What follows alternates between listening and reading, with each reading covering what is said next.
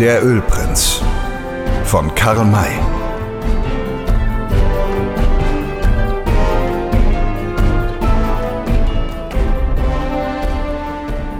Ihr Wunsch wurde augenblicklich erfüllt, denn soeben kam der Erste herabgestiegen, Hobble Frank, dem nach und nach die anderen folgten.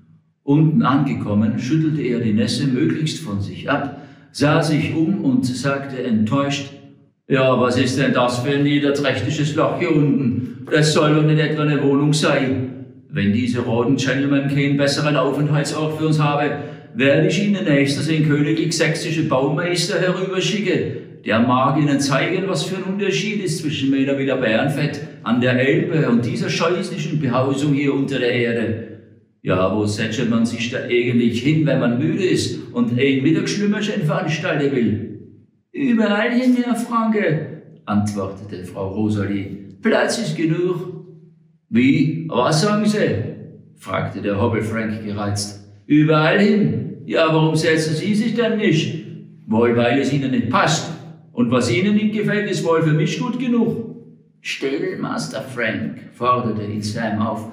Es ist hier nicht der Ort und die Zeit zu solchen Herkeleien. Wir haben Besseres zu tun. Also, aber denn? Vor allen Dingen müssen wir die Friedenspfeife rauchen, wenn ich mich nicht irre.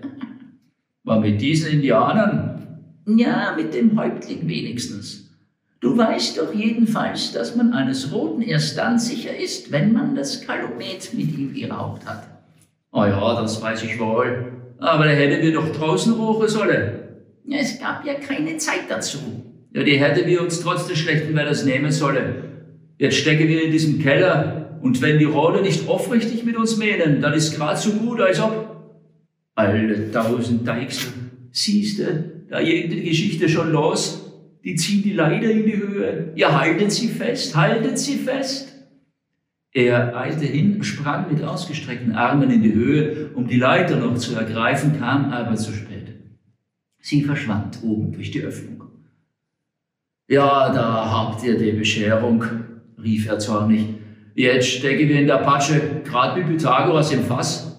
Äh, das war wohl Diogenes, verbesserte der Kantor. Ach, schweigen Sie, fuhr Frank ihn an. Was verstehen Sie schon von diesen Männern? Diogenes ist der Zwerg beim Heidelberger Fass. Wollen Sie denn immer mit mir streiten? Ruhe, Gebot Sam. Die Sache mit der Leiter kommt mir nun auch einigermaßen bedenklich vor. Ja, warum hat man sie hinaufgezogen? Hat man sie vielleicht schnell für ein anderes Stockwerk gebraucht? Das wäre bei diesem Wetter wohl ja leicht möglich. Lasst uns einmal sehen, ob wir alle beisammen sind. Es stellte sich heraus, dass der Bankier und sein Buchhalter fehlten. Darum meinte Sam befriedigt, da bin ich beruhigt, die gehören zu uns und müssen also auch noch zu uns herab. Die Leiter ist in der Tat anderwärts gebraucht worden, wenn ich mich nicht irre. Aber warum hat man da oben zugemacht und den Deckel aufs Loch gelegt? warf Troll ein. Ah, das fragst du noch, antwortete Frank. Äh, ich schäme mich wahrhaftig, dass du mein Vetter und Verwandter bist. Jeder vernünftige Mensch macht doch, wenn es regnet, die Klappe zu. Hier regnet es nicht bloß, sondern es gießt wie aus Badewannen. Darum ist der Deckel zugemacht worden, um unsere allerwerteste Köppe zu schonen. Kannst du das nicht begreifen? Ja, lieber Freund und Vetter Heliogabalus Morpheus und Edward Franke, weil du so deutlich zu machen verstehst, habe ich's verstanden. Ja, das könnte der Grund sein, stimmte Sam bei. Äh, bis der Häuptling herunterkommt, wollen wir uns einmal mit Hilfe dieser Lampe unsere heutige Wohnung ansehen. Sie waren von dieser Wohnung keineswegs erbaut. Die Räume waren vollständig leer. Es gab keinen Sitz, keine Decke, keine Spur von Stroh, Heu oder Laub, worauf man auch nur für einen einzigen Menschen ein Lager hätte bereiten können. Das zog die Stimmung der durchnässten Leute tief herab. Doch Sam verlor seinen Gleichmut noch immer nicht, sondern sagte, als sie wieder in den mittleren Raum zurückgekehrt waren, ja, das wird wohl bald anders werden. Lasst nur erst den Häuptling kommen, dann werden wir alles erhalten, was wir brauchen. Shishu, der junge Indianer, hatte sich an der Besichtigung der Räumlichkeiten nicht mehr beteiligt. Er saß mit dem Rücken an die Mauer gelehnt am Boden und blickte ernst vor sich hin. Jetzt, als er Sams tröstende Worte hörte, brach er sein bisheriges Schweigen und sagte, Sam Hawkins irrt sich. Es wird nicht bald anders werden. Wir sind gefangen. Gefangen? Alle Wetter. Worauf schließt du das? Ich weiß, woran ich bin. Als wir oben einstiegen, sah ich zwei Leitern, die an dem nächsten Stockwerk lehnten. Wenn man schnell eine brauchte, warum hat man nicht die eine von denen genommen, die doch bequemer zu haben waren als die unsrige? Ich habe diese beiden Leitern auch gesehen. Und noch eins, fuhr der Jüngling fort. Wo ist Brindley, der sich den Namen eines Ölprinzen gibt? Alle Wetter, ja, das ist richtig rief Sam betroffen aus. Warum fehlen gerade die beiden, die er wahrscheinlich betrügen will? Er weiß, dass wir es nicht zum Betrug kommen lassen werden. Deshalb will er sie von uns trennen und hat sich zu diesem Zweck an den Häuptling gewendet. Wie und wann denn? Denkt an die beiden Weißen, die vor uns auf Foreigners Rancho waren. Er hat mit ihnen gesprochen. Ich habe erfahren, dass er sogar mit dem zweiten eine längere Zeit hinter dem Haus gesteckt hat. Wenn das so ist, ergibt sich ein Zusammenhang, der mich bedenklich macht. Aber wie kann man es wagen, so viele Leute, wie wir es sind, gefangen zu nehmen? Auch sind wir bewaffnet und könnten ausbrechen. Wo? Ja, indem wir den Deckel öffnen. Versucht es doch. Er geht gewiss nicht auf. Dann durch die Außenmauer. Die besteht aus Steinen und einem Mörtel, der noch härter ist als Stein. Durch die Decke. Versucht es einmal mit euren Messern hindurchzukommen. Aber ich habe außer dem Häuptling nur Weiber und Kinder gesehen. Die Krieger hatten sich versteckt. Sie sollen sich zur Jagd befinden. Welch ein Wild gibt es zu dieser Jahreszeit und in dieser öden Gegend zu jagen? Ihr wisst, dass mehrere Indianerstämme das Kriegsbeil ausgegraben haben. Wenn diese sich auf dem Kriegspfad befinden und zu jeder Zeit an jedem Ort erscheinen können, werden da die anderen so unvorsichtig sein, ihr festes Lager zu verlassen, indem sie auf die Jagd gehen? Und seit wann gehen die Pueblo-Indianer in solchen Massen auf die Jagd? Leben sie nicht vielmehr von den Erträgnissen, die sie in ihren Gärten ziehen? Sam Hawkins kann mir glauben, dass wir gefangen sind. So wollen wir uns überzeugen und vor allen Dingen versuchen, ob der Deckel da oben zu öffnen ist. Dick Stone und Will Parker mussten zusammentreten. Sam stieg auf ihre Schultern, sodass er den Deckel erreichen konnte und stemmte sich mit aller Kraft dagegen. Vergebens. Er war nicht zu bewegen. Es ist richtig, man hat uns eingeschlossen, zürnte er, indem er wieder niederstieg. Aber wir werden diesen Schuften zeigen, dass die sich verrechnet haben. Äh, inwiefern? fragte Stone. Wir graben uns durch, entweder durch die Mauer oder durch die Decke. wollen zunächst die Mauer untersuchen. Bei dem Schein des Lämpchens wurden erst verschiedene Mauerstellen in Augenschein genommen. Es zeigte sich, dass die Außenmauer, wie Shisho bereits gesagt hatte, in ihrer ganzen Länge aus dicken Steinen bestand, die durch einen Mörtel verbunden waren, die kein Messer zu entfernen vermochte. Und andere, kräftigere Werkzeuge gab es nicht. Nun blieb nur noch die Decke, durch die vielleicht ein Ausgang erzwungen werden konnte. An der Untersuchung beteiligten sich alle Männer, indem je einer zwei anderen auf die Schulter stieg, um zu versuchen, mit dem Messer ein Loch zu bohren. Man fand, dass die Deckenunterlage aus einem eisenfesten Holz bestand, Knüppel an Knüppel nebeneinander. Das Holz war seit Jahrhunderten nicht von der Feuchtigkeit angegriffen worden und setzte den Messern einen unbesiegbaren Widerstand entgegen, so dass man nicht einmal in Erfahrung bringen konnten, woraus die oberen Schichten bestanden.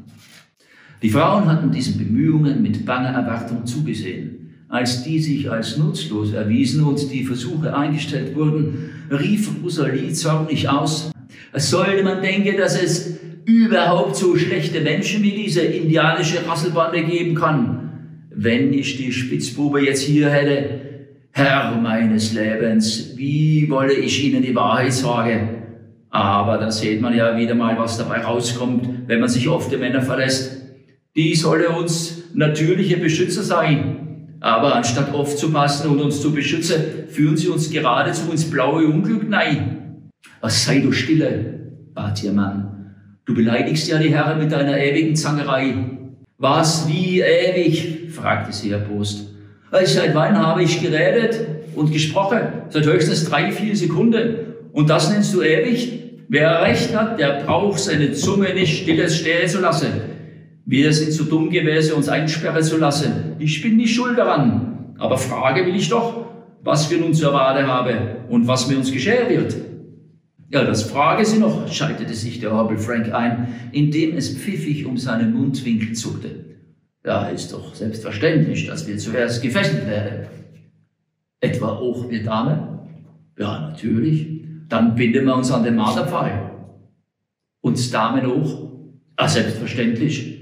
Und nachher werden sie uns schön langsam ermorden. Und die Damen auch? Na, allemal. Und wenn wir dann dort sind, dann werden wir skalpiert. Der dummer Sachse, doch nicht etwa die Damen auch? Freilich auch. Die Rolle pflegen die Weiber sogar lebendig zu skalpieren. Sie warten gar nicht, bis sie dort sind. Wissen Sie, weil die Damen schöneres, längeres Haar haben, was der Skalpe ihnen viel größeren Wert verleiht. Danke ergebens für diese Schmeichelei, fiel Frau Rosalie dem Hoppel Frank in die Rede. Ach, bitte sehr, antwortete er. Und so dann, weil die Skalphaut sie bei der toten Leiche nicht so gut losziehen lässt wie bei einer lebendigen.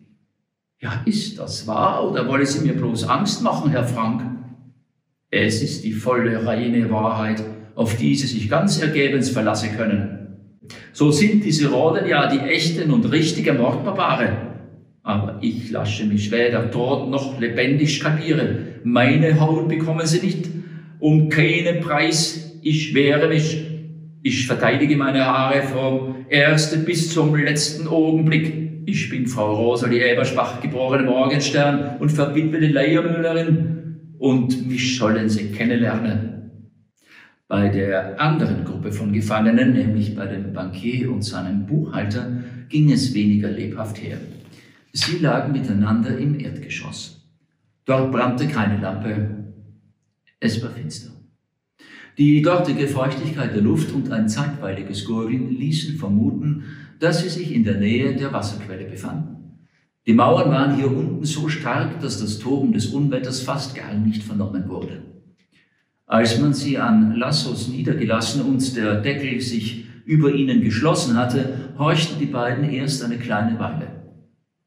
Es blieb rund um sie her still und nichts verriet die Anwesenheit eines anderen Menschen. Darum ergriff der Bankier das Wort. Seid ihr ohnmächtig, Mr. Baumgarten? Unterhört ihr mich?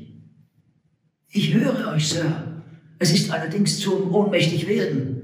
Was haben wir den Indianern getan, dass sie uns in dieser Weise behandeln?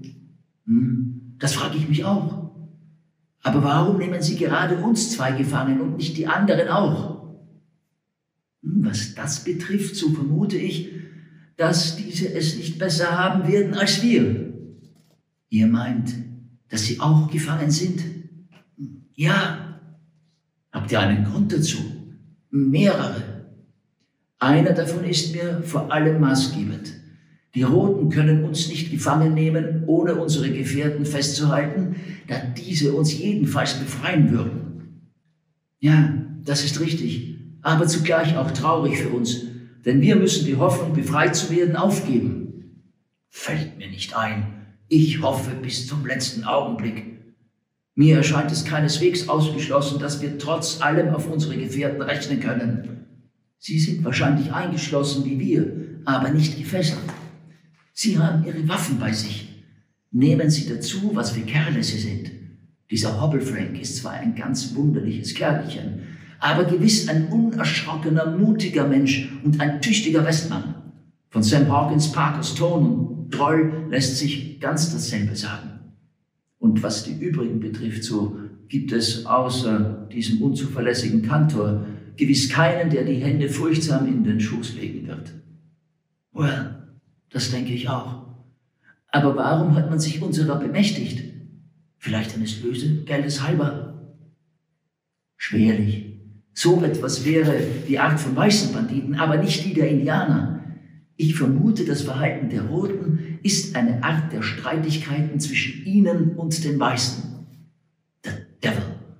Dann hätten wir nichts zu hoffen, denn dann wären wir sozusagen Kriegsgefangene und es wird uns wohl bald an den Kragen gehen. Schöne Aussicht, am Marterpfahl zu braten und skalpiert zu werden. So weit sind wir noch nicht. Wollen zunächst einmal versuchen, ob wir aus den Fesseln kommen können. Sie gaben sich alle Mühe. Sie streckten ihre Kräfte bis auf das Äußerste an, doch ohne jeden Erfolg. Die Riemen waren zu fest. Sie einander aufzuknoten, daran dachten sie nicht. Und doch hätten sie selbst mit gefesselten Händen wenigstens einen Versuch dazu machen können. Sie lagen nun still nebeneinander und warteten eine lange, lange Zeit, wie ihnen dünkte. Der Deckel wurde entfernt. Sie blickten den blauen Sternenhimmel. Das Unwetter hatte sich also verzogen und es war Abend geworden. Sie sahen, dass die Leiter herabgelassen wurde und der Häuptling daran niederstieg. Er bückte sich nach ihnen, betastete sie mit den Händen. Als er sich überzeugt hatte, dass sie noch gefesselt waren und still gelegen hatten, sagte er, die weißen Hunde sind dümmer als die heulenden Kojoten. Sie kommen in die Wohnung der roten Krieger, ohne zu bedenken, dass jetzt das Messer zwischen uns und ihnen ausgegraben ist. Sie haben uns unser Land, unsere heiligen Orte genommen und uns vertrieben. Sie verfolgen und betrügen uns fort und fort. Sie kamen erst einzeln und schwellen zu Millionen an. Wir aber waren Millionen und müssen verschwinden wie die Mustangs und Bisons auf der Savanne. Und doch, wir sterben nicht, ohne uns zu rächen. Das Kriegsbeil ist ausgegraben und alle Bleichgesichter, die in unsere Hände fallen, sind verloren. Morgen früh, sobald der Tag graut, werden die Marterpfähle errichtet und euer Schmerzgeheul wird laut in die Lüfte schallen.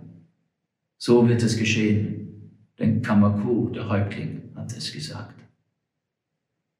Nach diesen Worten stieg er wieder empor, zog die Leiter nach und legte den Deckel auf die Öffnung.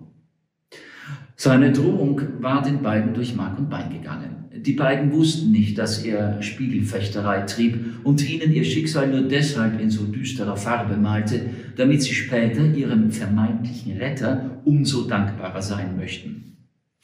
Der Besuch des Häuptlings drückte den Bankier vollständig nieder und auch Baumgarten war bei weitem nicht mehr so zuversichtlich wie vorher.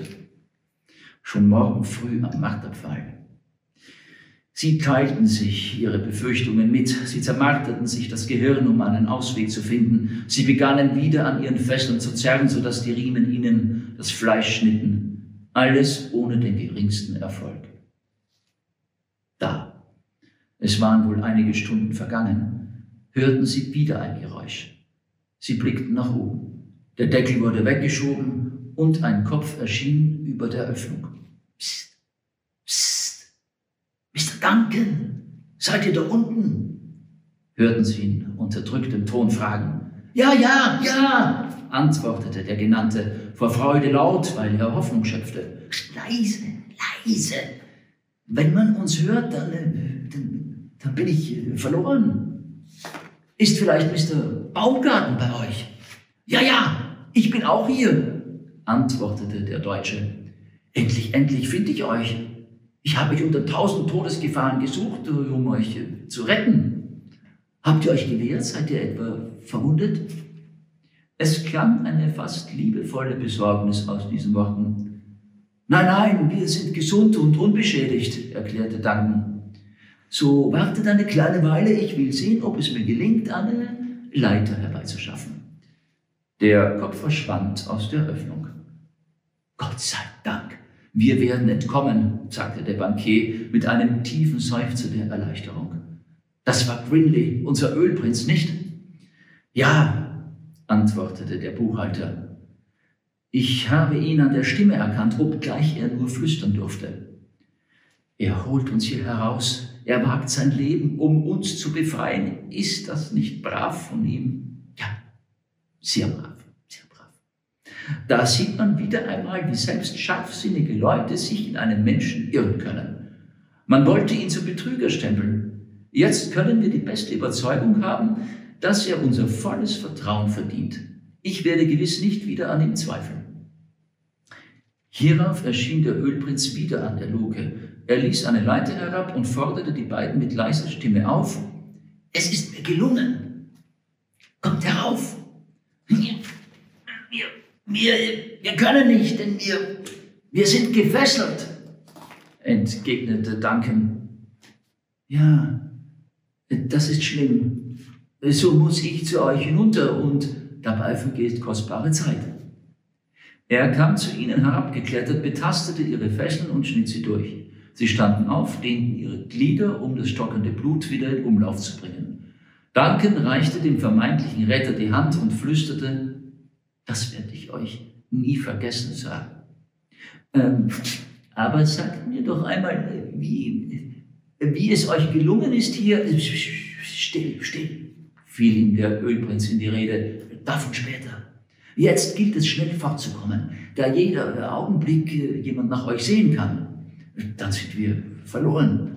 Kommt also schnell herauf, aber richtet euch oben nicht etwa auf, sonst werdet ihr sofort gesehen. Wir müssen uns kriechend entfernen. Er stieg hinauf und sie folgten ihm. Oben legten sie sich platt auf das Dach nieder. Schaut hinauf, flüsterte er ihnen zu. Seht ihr die Wächter? Sie sahen im hellen Sternenschein Indianer auf den oberen Plattformen. In ihrer Unerfahrenheit fiel es ihnen nicht auf, dass gerade hier unten, wo ein Posten doch am notwendigsten gewesen wäre, keinen stand. Und noch weniger kamen sie auf den Gedanken, dass sie von den Wächtern da oben recht gut gesehen werden konnten. Der Ölprinz ließ das Loch offen und die Leiter darin stecken und raunte ihnen zu, folgt mir leise bis zum Rand, wo ich eine zweite Leiter angelegt habe. Wenn wir erst unten sind, dann haben wir nichts mehr zu befürchten. Sie krochen nach der Kante der ersten Plattform und gewahrten dort die Leiter. Auch das fiel ihnen nicht auf. Nun stiegen sie einer nach dem anderen hinunter und befanden sich bald außerhalb des Pueblo. Endlich, sagte der Ölprinz, es ist gelungen, nun schnell, schnell fort von hier. Noch nicht, Mr. Grinley, meinte der gewissenhafte Buchhalter. Unsere Gefährten sind doch jedenfalls auch gefangen. Wollen wir sie stecken lassen? Wir haben die Pflicht ihnen. Unsinn, fiel ihnen der andere in die Rede. Was fällt euch ein? Der Häuptling hat gelogen, seine Krieger sind nicht auf der Jagd, sondern hier. Was können wir drei gegen 60, 70 wohlbewaffnete Indianer tun? Wir würden ins sichere Verderben rennen. Seid froh, dass ich euch hier rausgeholt habe. Ja, das mag richtig sein, aber es tut mir doch leid um meine Kameraden. Ja, die, die werden schon für sich selbst sorgen. Sind ja tüchtige Kerle dabei, die gewiss einen Ausweg finden werden. Ja, das, das beruhigt mich. Aber wie kommen wir fort? Man wird uns wahrscheinlich verfolgen. Ja, wenn wir unsere Pferde und Waffen hätten, äh, auch unser Gepäck wird uns fehlen. Es ist alles da. Ich habe alles gerettet. Was? Wie? Ja, das ist ja ganz unmöglich. Oh, ein mutiger Mann macht seinen Freunden zuliebe selbst das Unmögliche möglich. Ich allein hätte es freilich nicht fertiggebracht. Ich habe Hilfe und Unterstützung gefunden. Ja, bei wem? Bei zwei wackeren Gentlemen, zu denen ich euch führen werde. Kommt also rasch. Wir dürfen keinen Augenblick mehr hier verweilen. Grinley führte die beiden an der Außenmauer des Pueblo hin und dann nach dem Trümmergewirr, wo vorher die Indianer gesteckt hatten. Dort trafen sie auf Butler und Poller und fanden bei ihnen nicht nur ihre Pferde und Waffen, sondern auch ihr gesamtes sonstiges Eigentum. Darüber waren sie denn doch erstaunt. Ihre Fragen wies der Ölprinz mit den Worten zurück, Jetzt müssen wir augenblicklich fort, denn man wird, wie ihr selbst ganz richtig vermutet, uns verfolgen. Und da wird es notwendig, einen möglichst großen Vorsprung zu gewinnen. Unterwegs sollt ihr erfahren, wie sich alles zugetragen hat. Er hatte sich eine glaubhafte Erzählung zurechtgelegt und war überzeugt, dass diese die gewünschte Aufnahme finden werde. Sie stiegen auf und jagten im Galopp von dannen. Der Bankier war vom Dank gegen seine Retter erfüllt, ihn kümmerten die Zurückgelassenen nicht. Baumgarten aber konnte sich des Gedankens doch nicht erwehren, dass es eigentlich ihre Pflicht gewesen wäre, die Befreiung ihrer Gefährten wenigstens zu versuchen.